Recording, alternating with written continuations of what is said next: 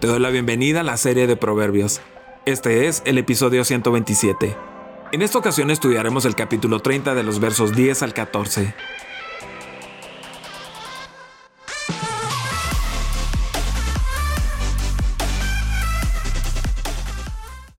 No acuses al siervo ante su amo, no sea que te maldiga y sufras el castigo. Hay algunos que maldicen a su padre y no bendicen a su madre. Hay algunos que se creen muy puros, aunque no se han purificado de su inmundicia. Hay algunos que miran con altanería y mantienen en alto la mirada. Hay algunos cuyos dientes parecen espadas y cuyas muelas parecen cuchillos, dispuestos a devorar a los pobres de la tierra, a la gente menesterosa de este mundo. Las señales de una generación perversa. El verso 10 vuelve a tocar el tema del siervo. Se exhorta contra la difamación del siervo, o empleado ante su señor. Contrariamente, el que difama al siervo es el perjudicado, siendo maldecido y llevado al proceso legal por haber mentido. Se nota un señor, o jefe, que conoce a su siervo y lo defiende cuando se le acusa falsamente. ¿Cuántos jefes son así? Este proverbio tiene que ver con críticas duras e injustas dirigidas a otros sobre un tercero que no está presente. No debería hacerse, y al hacerlo sin el conocimiento del que habla en contra lo empeorará aún más. Si está mal hacer esto con respecto a un sirviente, es aún peor hacerlo contra otra persona. No hagas una acusación falsa contra un siervo, no sea que seas hallado culpable de la falsedad, y él te maldiga por haber traicionado su carácter, y por su parte traiciona el tuyo. En general, no te metas con los sirvientes de otras personas. Detrás de este mandato hay una exigencia de que se respete a la persona del trabajador doméstico. Su relación de trabajo con su maestro está entre los dos. Uno no debería interferir más aquí de lo que uno interferiría en un asunto que involucre a un superior o a un igual. Del que se habla en contra puede legítimamente pronunciar una maldición contra el que calumnia secretamente a los demás. La maldición puede de hecho suceder si el que calumnia es encontrado culpable de la ofensa. Este proverbio tiene en mente a una persona que acusa falsamente a su siervo en la presencia de su amo. Claro, como el siervo acusado injustamente no está presente, no puede defenderse. Tal vez el amo tome medidas disciplinarias contra ese desafortunado siervo, y la reacción del siervo sea lanzar una maldición en contra de quien le acusó injustamente. El proverbio dice que esta maldición se hará efectiva en la persona que acusó al siervo ante su amo injustamente. Cuidado, querido amigo, con hablar mal de otros cuando no estén presentes. Tenga en mente lo que dice este proverbio cuando esté tentado a hacerlo. La lengua es un miembro pequeño del cuerpo, pero es capaz de hacer tanto daño cuando no está sometida al control del Espíritu Santo.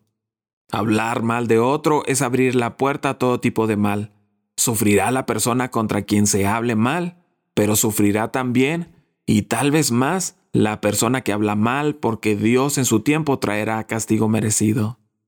Los versos 11 al 14 empiezan con la palabra generación. Esta generación empieza por maldecir a los padres y termina por oprimir a los más pobres y necesitados. Tal generación es inmoral, aunque se cree inocente. Por lo tanto, es orgullosa y menosprecia a los demás.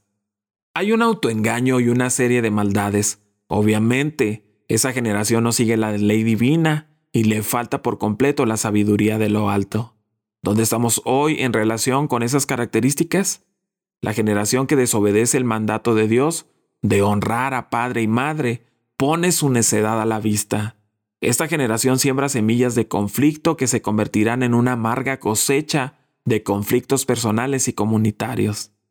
Muchas son las formas en que se manifiesta esta orgullosa abominación. Resistencia a la autoridad de su padre, desprecio de su corrección, indebidamente profanado su nombre, exponiendo innecesariamente su pecado, codiciando su sustancia, negando su obligación. La generación que es ciega a su propia necesidad pecaminosa nunca será lavada de su inmundicia. Cuando ignoramos o cubrimos nuestro pecado, nunca se resuelve. Cualquiera que piense que es puro aparte de la limpieza divina de Dios, oculta una profundidad de depravación insospechada. Jesús condenó a los fariseos santurrones del asesinato y de pertenecer a esta generación. Hay una generación, un grupo de personas que pueden observar todo el ritual externo, pero no prestar atención a la limpieza interior. Tal hipocresía es dañina en todos los ámbitos de la vida. La generación que camina con orgullo y arrogancia experimentará la resistencia de Dios, porque Dios resiste a los soberbios, pero da gracia a los humildes. ¿Quiénes son orgullosos e insolentes? La generación llena de codicia devora todo como si sus dientes fueran espadas y sus muelas cuchillos. Ellos devoran a los pobres de la tierra y como la sanguijuela, nunca pueden estar satisfechos. Estos opresores crueles están marcados por la lastimosa cobardía. Venden su desenfreno solo donde hay poco o ningún poder de resistencia, mientras devoran a los pobres.